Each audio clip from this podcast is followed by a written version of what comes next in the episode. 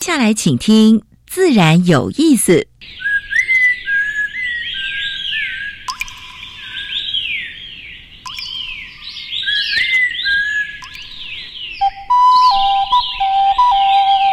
大自然是最能启发人心、最迷人的教室。透过鸟语、虫鸣，顺着山峰、水流，教给我们自然万物的盎然趣味与生命智慧。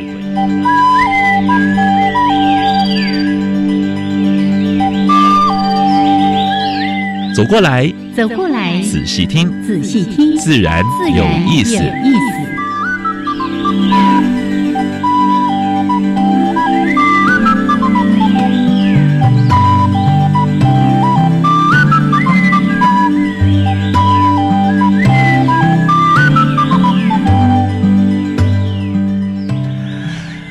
亲爱的听众朋友们，大家早安！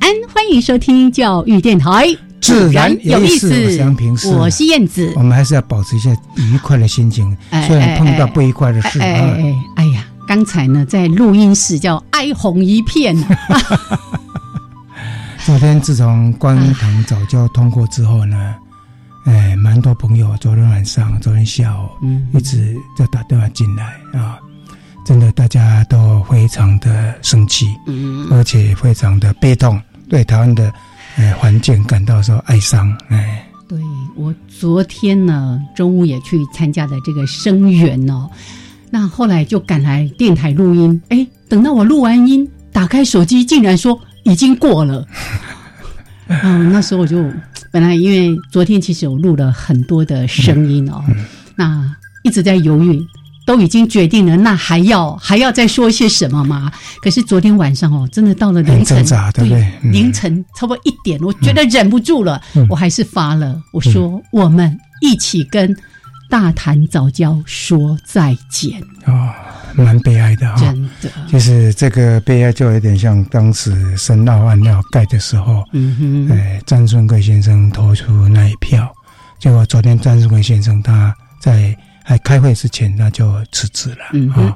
我想求人得人呐啊！但是我是觉得说，台湾的环境，坦白讲是不能这样子搞下去。不是没有替代方案，是明明有替代方案的，林口港、台北港啊，甚至合适的这个这个这个这个这个用地这个地方，其实都有替代方案。没错，不要为了说两三年、三四年的拖延，就觉得说好像。好像就是没有没有没有地方可以选啊，那那你要破坏破坏一个地方，这个朋友就告诉我说啊，这个如果破坏跟萤火虫的富裕怎么样？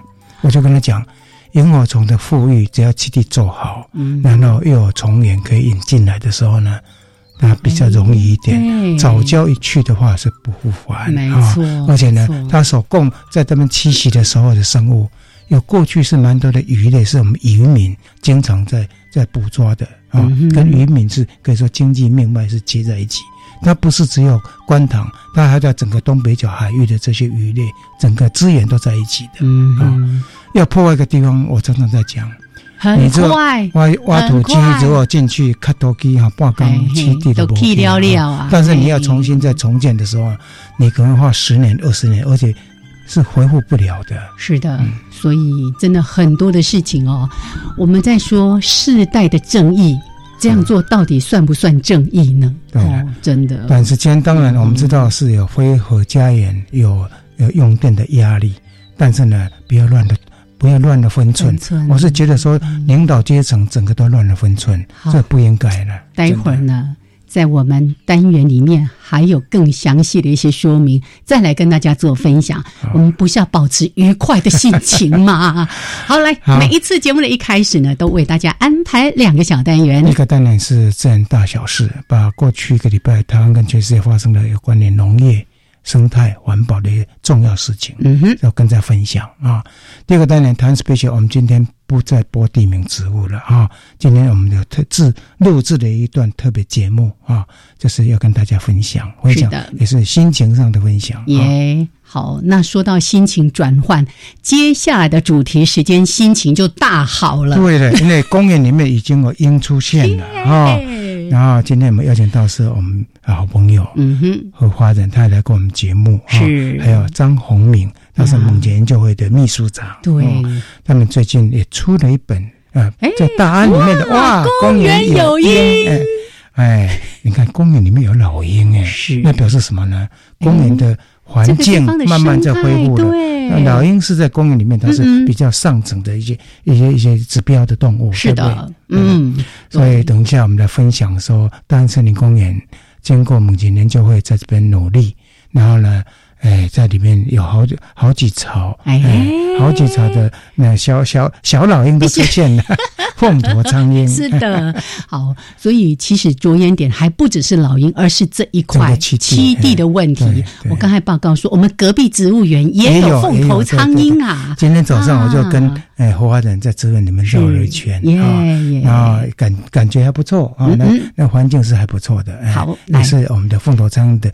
栖息的地方，繁衍的地方。OK，这个开心的话题，待会儿呢再来分享给大家。先加入第一个小单元：自然大小事。风声、雨声、鸟鸣声，声声入耳。大事、小事、自然事，事事关心。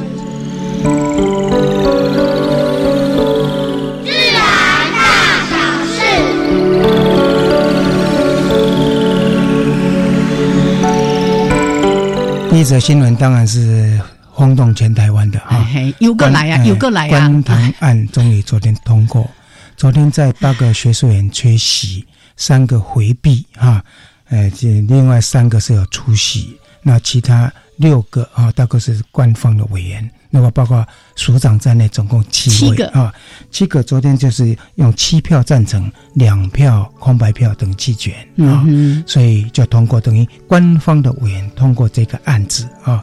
那这个案子的话呢，在台湾的历史上，而且生态保育史上，一定会做下记录啊。当然，缺电是最大的原因啊，但是呢，是不是要这么急躁的？就是把一个基地破坏掉，虽然它从三十七公顷缩小到二十二十三公顷，大概大概是一个大安森林公园那么大。嗯，可是，在建造的过程中，我们知道建造那个整个过程中一定会污染的那个海域，绝对这个的这个好几倍了。是是，所以这个部分到底什么时候能够基地恢复，不知道，没有人知道啊。所以。呃，大概还团也会在在在在在在持续努力，持续努力的哈，就是希望这一个案子哈，即使是通过了，但是呢，呃，应该还是找替代方案的哈，这是这个这个比较悲痛的一个这个这个讯息哈，这发生在台湾的。那比较开心的是，我们上次也访问过啊，植物园植物园的那个植物植物园组组长董景生董组长，董组长的的一本大作哈，他他所编的一本大作。就是佛理神父哈，台湾的就是早期哈，就是对台湾的植物的调查贡献相当大的。是这本书编得非常好，内容非常丰富，获得今年的金鼎奖金鼎奖，就是政府出版品的。是的。另外一个是跟燕子有关的，哎哎，跟我有关。荒野学院，你上次也不是参加了净滩吗？对不对？现在每年都在做，对，这是要持续做的事情。荒野保护协会跟国际的学者，还有跟国台湾的国内学者哈，在把十二年滩的净滩的成果，包括数据啊，尤其是塑胶方面的这些垃圾，就是海滩的这些垃圾。的分类大概台湾的有哪些东西是在海滩常常出现的啊？这个呢成果呢，在国际的期刊上面发表，所以这个部分当然也是让台湾的这些废弃物的呃处理，还有包括我们减速应该怎么去做啊？这个部分的话呢，也是蛮好的一个一个资讯啊，没错，就是呃建。我们也谢谢那个荒野保护协会，当然还有很多很多人都在努力，民间团体有对，像包括哎十月到现在还有很多的企业团体都在做这个企业志工，我们真的要感谢他们，感谢他们，给他们拍拍手。没错。另外有一个有一家那个里仁，我们知道他是有机有机商店是，是。好像是慈心哈慈心基金会他们的一个里仁哈，他们减速进行呃正在进行哈。一年大概可以捡到八百一十九万个塑胶包材啊，就是说它所用的包装材料也是，呃，利用那个可以分解的，所以他们自己做回收，哎，所以自己就减减速之外呢，还自己做回收。我说这是应该都鼓励了。我们希望有更多的这些是卖场啊，也能够更近。啊，我们不不是讲过吗？国外蛮多的，像麦当劳啦，或者是一些一些大的企业，大企业也在做这个工作。嗯嗯，对。老师说到这边哈，真的是要提醒大家，这件事情是我们每个人都要去身体力行的，而且是今年是全世界的活，全世界性的活动啊，所以希望大家。呃，平常的生活之中就要减，做到减速。对，如果你用到一个塑胶袋，就尽量用到不能用为止了。要从源头开始减。是，如果大家呢想要关注有关于我们一些资源回收的问题，这一期《天下》杂志在谈整个回收王国幻想神话破灭。对对对对对，那个我读了啊。还有洋乐色的问题，洋乐色的就是凭证。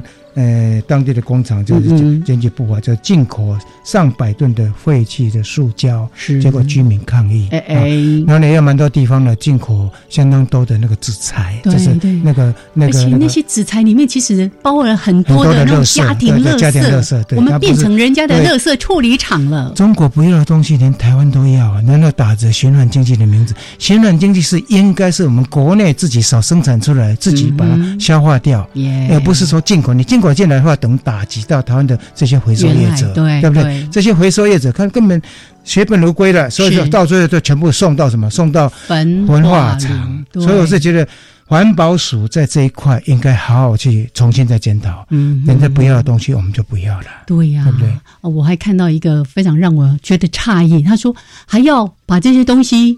运用船送出去，送到印度还是什么地方去焚毁、去焚烧？因为在国内烧更贵，所以呢还要这样千里迢迢。非常的离谱了。这个政策，这个政策跟台湾现在减速政策完全是背道而驰了啊！而且循环经济，我再强调一次，是我们自己国内自己的循环经济。你不需要去把国外，像包括很多金属的，或者或者是那个电子产品的，那里面的话，污染很多，要用用相当多的那个那个溶剂，对不对？还有呢，它的重金属释放到土壤里面，它怎么处理啊？对不对？所以我是觉得说，这个部分应该要踩刹车了哈。另外一个是比较开心的了哈，屏东大学哈有一个应用物理系。他的学生呢？他呃，那屏东那一带，我们知道他是生产椰子的地方，椰子壳的话是比较难利用的啊。那利用椰子壳，还有包括回收的一些纸呢，做成纸砖，而且那个抗压力是蛮大的啊。所以这个学生，我们这要给这个学生要鼓鼓掌了啊。所以像这一种，真的才是做循人循人经济的啊。是，所以像这个，我们是应该跟他拍拍手。OK，好，这是今天的自然大小事。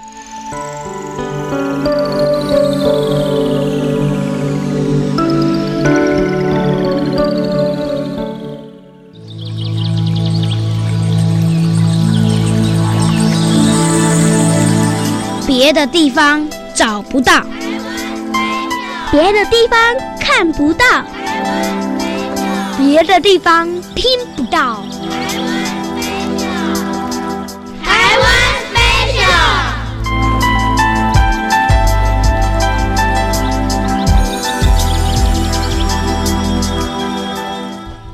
好，现在时间是上午的十点十八分，欢迎朋友们继续加入教育电台，自然有意思。我是杨平，是我是燕子。哎，今天的谈 special 本来是要介绍地名植物，但是我们遇到一个重大事件，所以燕子昨天也参加全程的活动，所以燕子要把这一段分享给大家。是因为我们在谈台湾 special，别的地方看不到。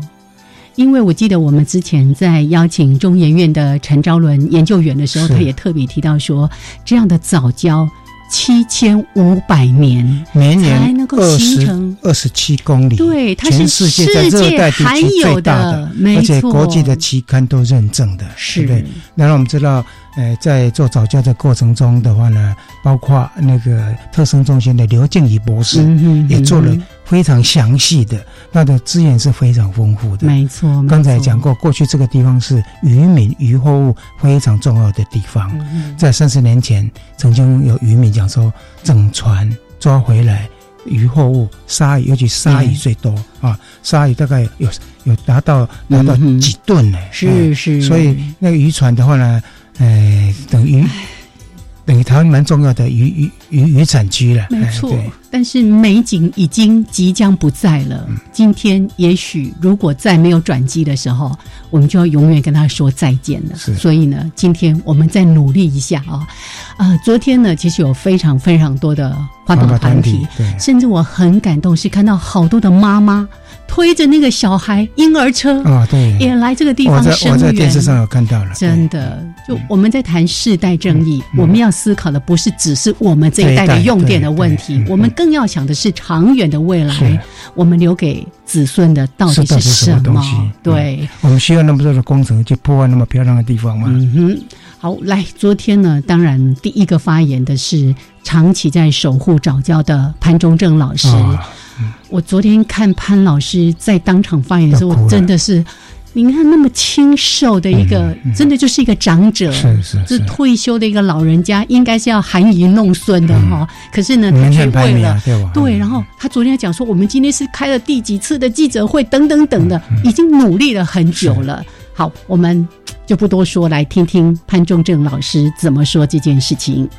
各位关心早教的伙伴，大家午安！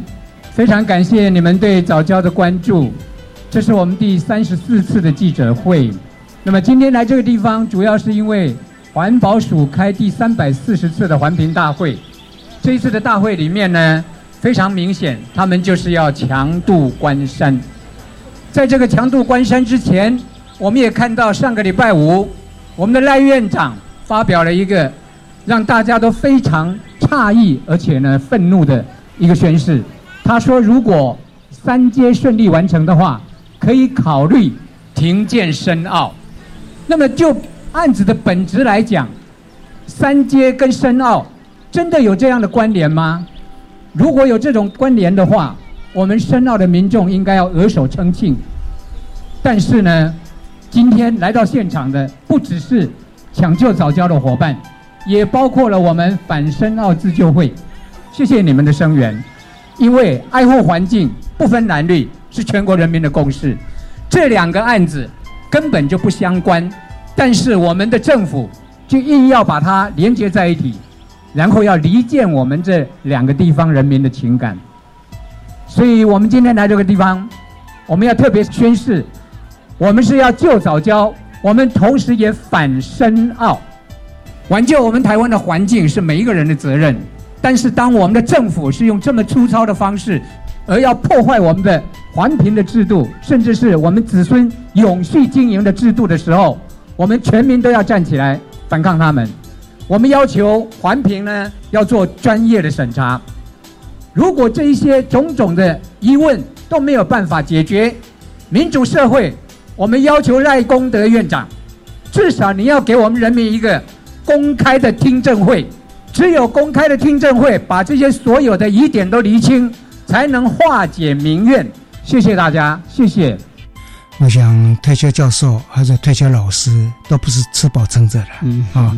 如果不是因为很危急的时候呢，哎，我们也不是说反反经济什么之类的，因为你明明有替代方案，你为什么去为什么不有林口港、有台北港，甚至合适这个预定地，你为什么不好好去思考，对不对？比较长远的，然后你为了几年的时间，嗯你就把这个基地破坏掉，基地破坏是永远不会再恢复的。没错，尤其是七千五百万年形成的早教，那是很难恢复的。没错。来，我们接着再来听听。也是我们之前曾经在节目当中邀请来跟大家对陈昭伦研究员，那我们来听听，他也再一次的跟大家强调关于早教的重要性。谢谢在场的所有的媒体朋友。那我这样一眼扫过去，我看到了一个啊，从一开始就为台湾守护环境的柯师傅也在里面。柯师傅就在我面前，我其实非常的激动。为什么？因为没有他当年的记录，台湾的海洋生态就不可能走到今天，大家整个河流来拯救台湾的海洋生态。今天我要说的一件事情，赖院长，您错了。台湾的海洋生态是一体的，今天你牺牲了大潭早礁，就好像把台湾沿岸整个重要的渔业资源的渔业场牺牲掉。但是你告诉我们，你要想留下深澳，对不起，很多很多的鱼类族群，包括我现在手上所看到的这些所谓带妹石斑，所谓这些臭肚鱼，所谓这些这个啊胸本仇富蟹等等，这些都是大潭跟深澳这两块地区非常重要的渔业资源。它们之间是互相流通与交流的。今天大潭早礁作为台湾西北海岸最大的一块、最完整的一块的生物礁生态系，我们在过去这一年多的调查里面，清楚的告诉社会、告诉了赖院长，它是一个非常重要的孵育场，在大潭所生出来的小鱼小虾，它会经过洋流。飘送到大潭，飘送到台湾的北部海域，这个这么重要一个连结的生态系，不是你说放了谁救了谁就能够把它完整保留。台湾过去将近六七十年来的海洋锁国，我希望在今天这一次的大潭的事件、深澳事件，能把这个所有的事情一一的凸显，也完成柯师傅在三十几年前。走向台湾环境运动整个写实报道的初心，所以我很深切的恳求，希望今天在场内的这些委员，不管是官派的，不管你是学术委员，请你听听台湾海洋的声音，请你听听柯师傅当年所记录下来所有的一切。我们刚刚才成立一个海洋保育署。结果呢，竟然发生这样的事情啊！我们坦白讲，我也希望新任的这个署长出来讲讲话啊。刚才讲的柯师傅就是柯金莲先生啊，他长期这个公事，他有一本书哈，就是我们的岛台湾的环境变迁三十年全记录啊。是，我想每一个从政者应该好好去看这本厚厚的书。大家都过去都以为我帮地方好像争取到经费，对建设建设。建设建设，但是呢，它的里面记录了很多很多你建设的话花很多钱，这些钱就等于有很多是丢到水海里面去一样，整个环境都破坏掉了，栖地都破坏掉了。你们去看看，我想这个这本书应该是一个政客的一个什么呢？就是自我反省的一个蛮好一本书啊。我们的岛，我希望每一个朋友呢都能够去看看这本书，也看看他这三十年来整个的栖整个。整个所有的海岸的栖地，整个破坏状况是，我还一直印象非常深刻。柯师傅在那个书里面有多少的黄金海岸？对，我记得那一天我还跟他讲说：“哎，我最近刚好正在想要去澳洲玩，也正在看黄金海岸。可是两者截然不同。我们的黄金海岸是用黄金堆砌，就是一再一再的施工，一再一再的丢那个朵蚂蚱。对对对对。所以，呃，大家好好思考一下，尤其在深到这事件之后呢，对台湾环境的整个思考一下，我们到底要给下一代什么样的东西？没错，你还记得吗？有一次，黄卫水水利署的署长是他说啊，赖署长，哎，赖署长他是彰化人，他也是他的子女跟他讲说，哎，那个什么水草啊，在什么地方就有了，我们去找找看。结果他。带他的子女去现场已经没了，嗯所以我是觉得说，像这样的话，很多人都是我们都是当官、当老师、当教授的，或者是一般的平民，我们都要去检讨一下。好，你说到这里，我突然很想要听一首歌，叫《往事只能回味》。好，但是不要，我们来听这首这段音乐叫《对牛弹琴》。希望我们不是在对牛弹琴，是在对牛蛙弹琴。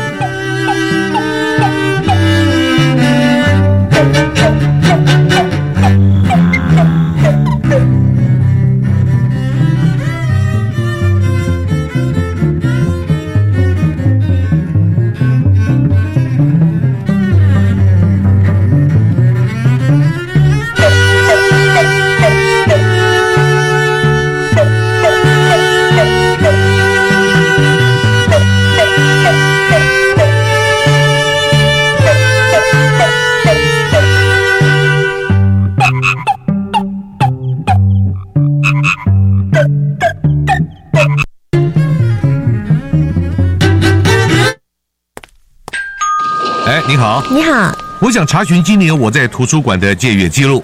抱歉哦，我们图书馆不提供这项服务。哎，可是个人资料保护法规定，各自当事人拥有查询、阅览或请求制作副本的权利耶。阻止各自本人合法查询资料，有违个人资料保护法，会有行政处罚和民事赔偿责任哦。哦，各自本人有权利任意拒绝不可行。以上广告由法务部提供。十二年国教新课纲将在一百零八学年度开始实施，你知道有哪些改变吗？有哪些应用的配套措施？有哪些学校的试行经验呢？为了满足大众对新课纲知的需要，教育部课程协作中心每个月十号发行电子报，传递新课纲相关资讯。掌握新课纲最新讯息，快上网搜寻教育部课程协作电子报。以上广告由教育部提供。Catch your future，留学不难，梦想在向你招手。由教育部主办，一零七年出国留游学讲助说明会，十一月三号、十号、二十四号，在台中、台北、高雄办理三场次，提供最新留游学资讯，还有名人、青年留游学经验分享，邀你迈出赶梦、逐梦、最后圆梦的每一步。报名及活动详情，请洽零二二三二二八五五八分机三五六张专员。以上广告由教育部提供。加外加外，阿玛波拉，扎根格玛西卡斯达斯，迪加古拉布古列列。大家好，我是来自台东的胡代明，这里是教育电台。那罗哇那咿呀那呀哦哎呀，那是你呀鲁玛的呀恩哦，朋友们就爱教育电台。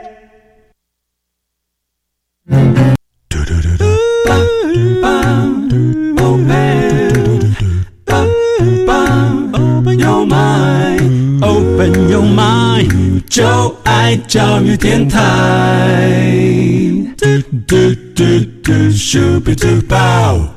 好，时间是上午的十一点三十二分，欢迎朋友们继续加入教育电台。自然有意思，我是杨平是，我是燕子。今天我们所访问的是猛禽台湾猛禽研究会的前任的会长何华仁先生，他也是诶台湾非常有名的版画家。是另外一位就是现任的猛禽研究会的秘书长张宏明张先生。是，来，我们先来跟何华仁老师打个招呼，Hello。何老师好，燕子好。是何老师今天有随护啊？没有没有。好，就是辛苦老师了 哈。来，我们的张秘书长。好，杨老师好，燕子好，大家好。两位帅哥了。来，我们正式转换愉快的心情。对对对。呃，今天呢，要来谈一谈。哇，公园有鹰，当然也有。一批一批的老鹰，现在正在我们台湾的上空。对，在垦丁这一带，真的在设国庆鸟哎，对对，就是灰面鸠。是是，每年大概这个时间啊，红尾播了之后，就是灰面鸠就跟着过来了。这个待会儿呢，再把这个讯息跟大家做一些详细的说明。但是我们从刚才就一直挖到现在，哇，公园有鹰。这到底怎么回事呢？在大安森林公园里面做记录。因为这一次，我们的活化人特别为我们大安森林公园的凤头苍鹰做一个全记录，是刻板画，好像刻了十几张啊，诶，十八张，十八张啊，是是。然后出了一个阅历啊，就是等于。呃，帮大安森林自由基金会还有猛禽研究会一起出版的，也出了一本书，哎，蛮漂亮的，是非常棒。我不能说我从小是我孩子从小的时候看很多的图画书，就经常看到何华仁老师的作品，是是是。好，我们就来说说这本书到底当时是一个什么样的起心动念，什么样的机缘，可以跟大家一起来说明一下。啊，其实我们。跟猛禽研究会啊，一直在关心台湾的猛禽这一个生态。嗯哼。那在这几年，我们在触角啊，就是在森林里看不够了，所以就在都市里面就发现，哎，都市里面竟然一个比较大一点的公园上面，里面就会有鹰了。嗯嗯。所以这个是，比如说，呃，台。台北市的大安森林公园，嗯，我就特别要强调是森林公园，嗯它不是一个小公园，是。啊，它就类似像植物园的一个森林森林的一个公园一样嗯啊，它竟然会有会吸引了本来是栖息在森林里面的的一种鹰啊，叫凤头苍鹰，竟然在那个地方找到一个繁殖的一个位置。这这个之前可能在十年前大家无法想象，是。那我们透过长期的观察之后，就发现，诶，这个这个是台湾，呃，就是台台北也是一项台北的奇迹了。对。啊，嗯。奇迹，那我们就把这个奇迹呢，想想借由绘本的一个花花表，然后给全台湾的这些小朋友看过，说，诶，这个在公园里面，你随时有可能会去看到老鹰，是这样。蛮难得的。因为每一次我们在挖那个那个富裕生态池的时候，在挖第一期、第二期、第三期的时候，发现一个最有趣的现象，嗯还没有放萤火虫，那栖地才刚刚好。最先来使用那个栖地的竟然是凤头苍蝇。然后呢，哎，等一下，是不是我们麻烦洪明来跟你们分享一下？哎，你也在那边做记录，做做做做整个，包括他这边煮草在繁衍的一个全记录。嗯所以张宏敏张秘书长是不是也跟你们来分享一下？哎，什么样的条件对才能够让吸引老鹰能够进来？没错，呃，其实我们也没有那么清楚，他真的会进来。有介意什么所在安呢？其实，在整个台湾的调查记录就发现说，大概在公元两千年之后，嗯哼，凤苍蝇开始在选择要进到都市，还是要回归山林。那这一批凤凰苍蝇，他们是选择进到都市来，所以我们在大安森林公园大概在二零一零年开始就发现说，他们进驻了大安森林公园。哦，二零一零，对，那进驻了之后，他们就开始筑巢繁殖，一直到现在，一直持续着。嗯，那我们就就很好奇这个现象，那它到底在这个公园有什么生物是它需要的，或者它有需要哪一些食物、哪一些生态？那就我们发现说，其实公园里面非常数量众多的鸽子啊，是还有其他的鸟类，还有松鼠，还有松鼠，还有一些对野鼠，还有老鼠。哦，其实在这之前，我们其实不知道大安森林公园晚上有很多老鼠跑出来。不是。那后来我们从凤头苍蝇的食物里面就看到，哎，它吃了老鼠，吃了松鼠，松鼠。还有吃了很多鸟类。嗯，那更有趣的是，我们在大安森林公园发现说，它爱洗澡，对，爱洗澡，哎，哦所以所以公园里面的潜水池非常非常的重要。哦对对对对，啊，那公园里面那些水池大概都低于三十公分了，嗯哼。啊，所以那个地方刚好他脚泡进去，哎然后吃饱睡仙姑，所以我们蛮多志工就自己拍下来，因为太兴奋了，怎么对啊有小老鹰在里面在在在在在在在在在在做水水浴？池里面洗澡，对啊，尤其现在那个大湾草菌那个 是。脚踏车一坐他马上大家在那边踩脚踏车，他就下来洗澡。所以他也不怕有人在那里吗？他有一部分的凤头苍蝇，他其实不太怕。哦，其实他也会观察你这个人对他没有什么有没有恶敌意意这样子？对对对，是？是。哦，蛮有趣的，就是我记得在我们第一期萤火虫的第一期那个水菌做好之后呢，是。有人偷偷的在里面放一只小白鼠。那这小白鼠呢，后来被凤头苍蝇叼走，马上解决外来种。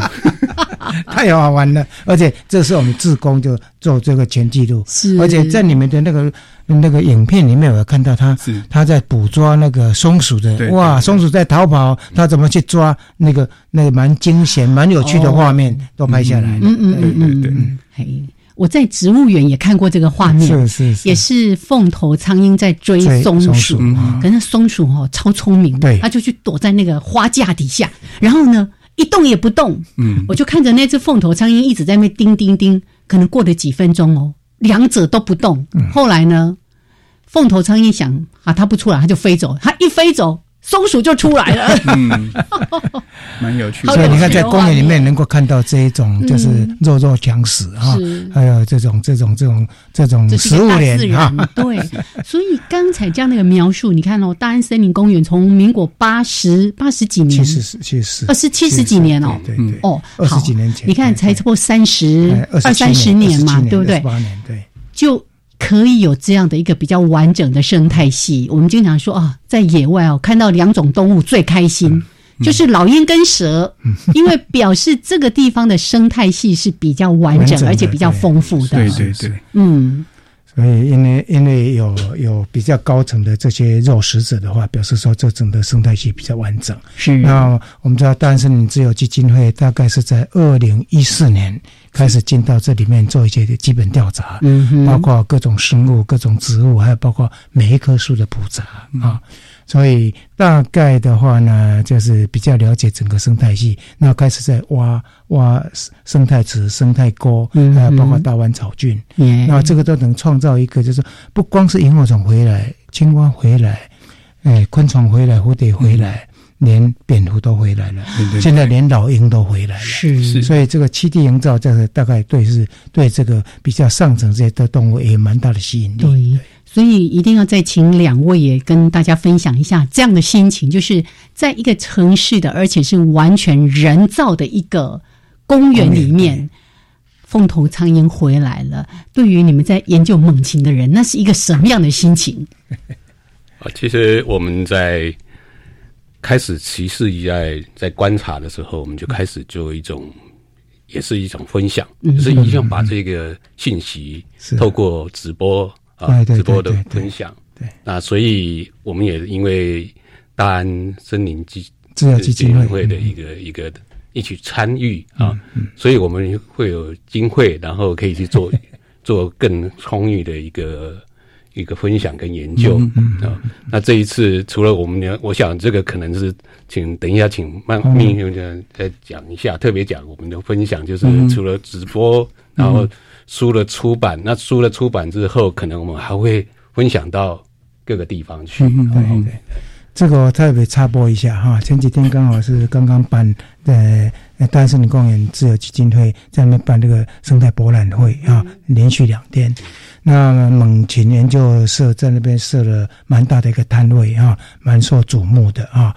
那那天最大的重头戏就是在开幕的时候呢，哎，科科比尔来讲话，然后对整个环境的的的的生态化，他也蛮满意的了哈。然后也对大家有有一些鼓励的哈。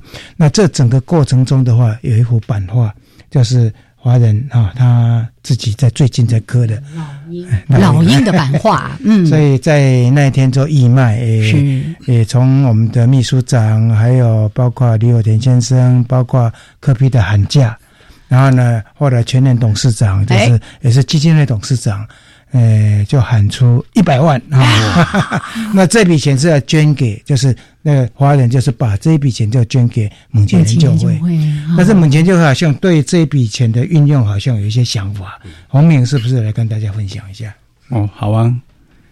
猛禽会从一直以来都是在观察研究猛禽，那后来的触角，我们慢从研究上面慢慢想要推广我们研究的成果。那我们也想跟大家分享说，台湾是有鹰的岛屿，嗯是是它是一个很棒的岛屿。那它这个岛屿里面，它的丰富的生态让大家都非常的瞩目。嗯，那在这几年，我们发现说，研究研究发现说，哎，其实猛禽也会受伤，尤其是进入都市的猛禽。是那可是没有动物医院哦会治疗猛禽，嗯所以我们专门为了猛禽做一个救伤站。救伤站啊，对，只要是在都市里面猛禽它受伤了，它我们就希望说可以帮它做治疗，然后让它早日回到大自然里面去以。后还可以放飞，啊对对对，是是是，对。可是我们做了之后发现，哎，钱从哪里来？因为我们要找一个兽医啊，是我们要进要有设备，要有场域。是是。那这个部分我们都很想说跟社会大众讲，我们需要钱。嗯哼，那可是全联老板好像知道我们想要做这件事情，所以他当天他就是说我们基金会董事长啊，对对对，基就是大安森林公园自由基金会的董事长李明雄先生，他就当场他就觉得说，诶，他要花钱把这一幅画买下来捐给我们。是是是，对，那这个部分这个钱的运用，一个部分会用在就在救伤上面那另外一个部分是这一本《公园有因》的这本书是，这本绘本，其实我们在设定上面，我们希望它是适合国小学生跟亲子共读的读物那我们很希望说，全国的每一个小朋友都可以看得到。哦，那我们就许了一个愿望，就像老鹰想飞，我们做了全台飞透透一样。对对。那我们也希望说，这本绘本呢，可以送到全国每一个国小去。哇，太好了！对，有多少多少所学校呢？全台湾啊，我们。上教育部去查，总共有两千六百三十三所学校，所以大概要送出这么多的书，对对对，每一个学校起码在图书馆里面都有这一本书，是是是是啊，所以运用这笔经费，一部分用在旧伤，一部分用在把何华仁先生所所刻的、所画的，还有所写的这本书呢，就分享出去。也是真正是大爱啊！我真的要说，这本书它不只是一本书，是每一页你翻开来都是非常棒的艺术品，真的真的蛮棒的。好，我们待会儿再好好来说说这本书。但是刚才呢，我们秘书长也在提到说。猛禽救伤，我们过去的一定没有想，小时候哦哦，听了说哦，马要来，然后赶快，小孩子都很紧张啊，赶快去赶母鸡啊，赶小鸡啊，哎，结果现在呢，他们是要受受保护，受保护的，对，好了，我们待会儿呢再继续来聊这个话题，时间是十一点四十六分，一小段音乐之后，我们回来继续来跟大家分享。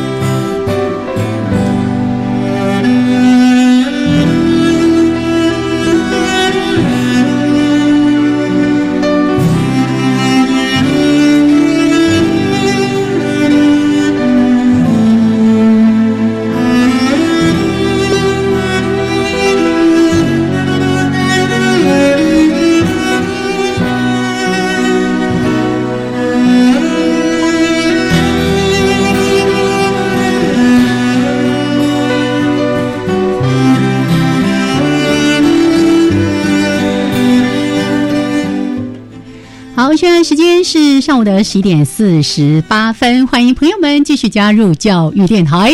自然有意思，我是杨平视，我是燕子。我们现在所访问的是，呃，台湾母亲研究会的前任的会长何华仁何先生，跟现任的秘书长张宏明张先生。嗯，来哇，公园有音啊，一定要来说一说，因为呢。应该绝大多数的听众，您现在都还没有看过这本书。是，我们先听为快。因为这才其中五本。对，哎，那何花仁何老师想要透过这本书跟我们的读者来分享的主要的一些内容是什么？嗯，啊，其实我大概有五十年的生活是在台北市，啊，后来我大概有十年间我就去到宜兰生活了。所以，我对于台北五十年之前，甚至是在大概就是我生命里面，大概可能是前面的一段，我可以看到这个城市在成长，在成长就是它的变化。然后呢，大我我我就想说，说我高中高中的时候，其实大安森森林公园，它事实上是国际谢社的后面的建村。对。你很难想象，现在在看到大安森公园的时候，它是变成一片森林。那那个画面差异非常非常的大。然后我想说，嗯，如果我就是风头苍蝇的话，嗯，你想到，哎，我现在在台北，我有拥拥有一个六六落脚的一个处所，然后一个很好的一个森林的庭院的豪宅了。我在我我我是我是一只鹰。嗯，我现在在豪斗上面看到我的庭院里面，然后这个我的里面有很多的生态环境越来越好，很多我就我很多生物的一些朋朋友跟我们一起在这边生存下来。那我就想说，如果我有机会的话，我把他们这些人全部都放到我的木刻版画的书里面去的话，我可以传递啊。就是我其实就是想做这样一件事情，是就把这些人这些物种全部都放到这个绘本里面，然后想跟所有的在还是在这个都市里面生活的这些小孩子们，然后一起来来阅读，来跟他讲说，哎。你不要每天都在家里面看电视，手 玩手机，你可以到公园里面去看，你看不一样的生活的生态。嗯哼，这是我的初衷。耶，很棒，很棒，听起来好有感觉。这个就是我这个阿公要讲给孙女还要看的书。今天晚上的床边故事，对对对，就拿这本。哇，不可以挖太大声，不然会睡不着。对我们那个书里面，它里面还有五色鸟，还有台湾蓝雀这。看鸟的时候，在在都很多的。当你要看鸟的时候，还是要小声一点，不能太挖，不能挖太大声。真的，以前呢，经常就前面有人喊说啊，字地那个地字，然后就不见了。对对对，所以一定是停下来，然后转过头来说嘘，听下碎碎。好，所以是要分享，那是一个真的是对这块土地的感情哎，嗯。那洪明呢？看过这个书之后，你的感觉怎么样？跟过去呃华人的版画有没有什么地方不一样？嗯，我其实完全不一样。就是我们过去在看荷兰的版画，它会比较 focus 在自然的，对不对？呃，它描绘的主体上面，比方说它要刻一只鹰，它就刻这一只鹰。是。那后来后来它的转变是会慢慢加一些植物，像那鹰跟花系列的啊。的的那个版画系列，那最近我们刚好那个大安森林公园自由基金会，他愿意出资来出版这本书，是是，那我们就跟何完开始去构思这本书要用什么方式呈现。那我是其实我是第一手观察者，因为我每个礼拜要去催稿，我就看他从那个画稿子开始，然后怎么把这个这些画稿去。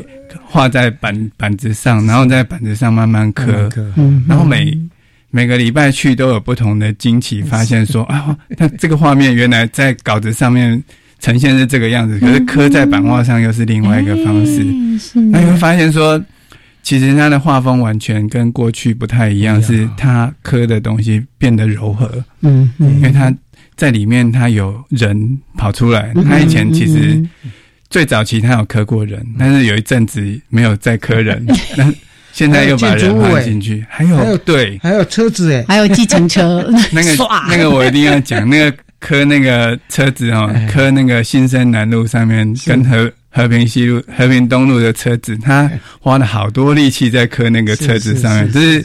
在他过去的历史当中是完全没有 没有做过这件事尝试的。嗯嗯嗯嗯。那尤其是在这里面哈，有那个整个大安森林公园里面的物种。是是。那你看，你像老师刚刚翻到了那个，他泡在生态池里面洗澡。洗澡，对对对。有看到那一只猫吗？猫咪在喵它。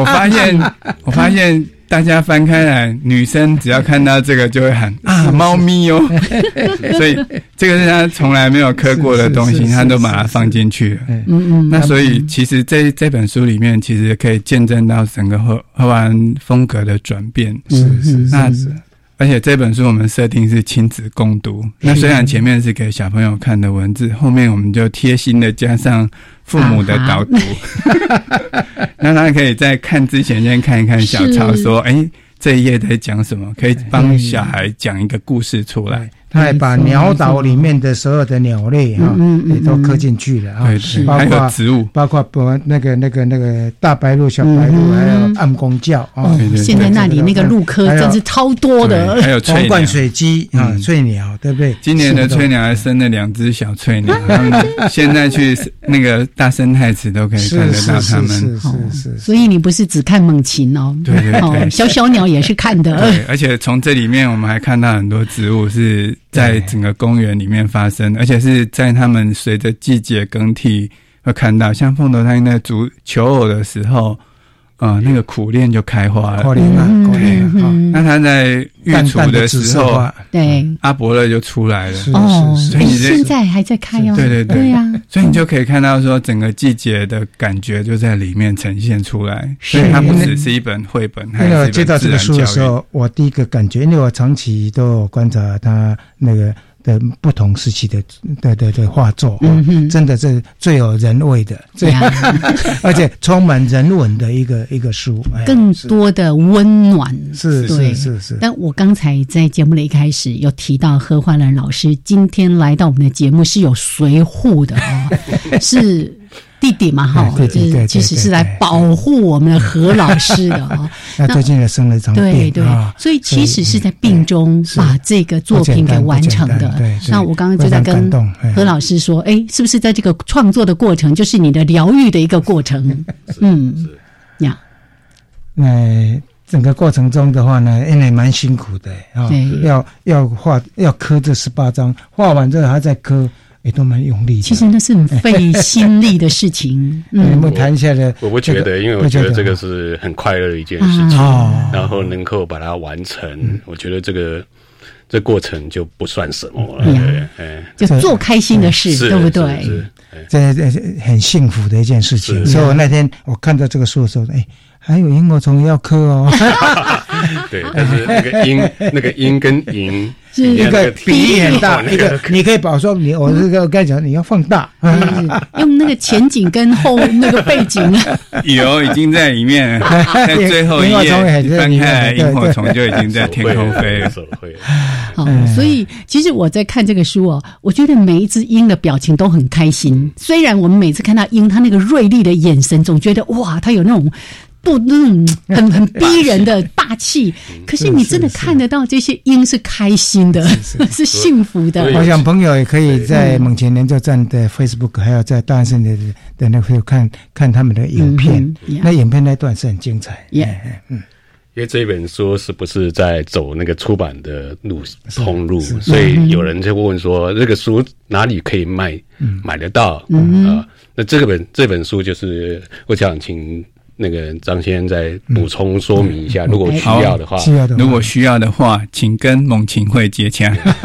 其实还有大安森林公园自由基金会。那这本书我们设定的是不在呃大的通路贩售，它就只能在我们会里的网网站上面，或者是到各地的独立书店。是我们希望说可以在各地的独立书店都可以看到这本书。那所以是我像。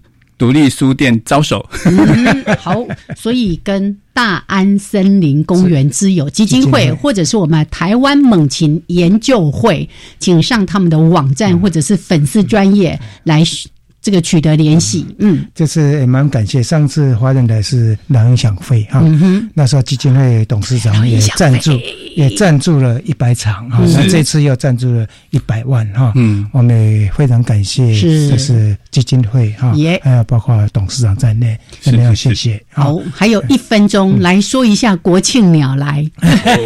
哦，其实。其实，在几天之前，我们植物园的上空就有灰面鸠群聚，大概应该有鸟友报告过，大概三十只到五十只，就在我们植物园的上空就飞起来。那它们飞去哪里呢？慢慢的沿着台湾飞，它最南端就到垦丁设顶的凌霄亭。是是是。那所以现在在这个时间点呢，可以是去凌霄亭赏会面鸠最好的时机。啊，是听说呢，昨天已经超过一万只。哇！一天有一万只鹰在你的头上飞过去，其实那是非常感动的一件事。为什么我们坐在这里？就出发吧。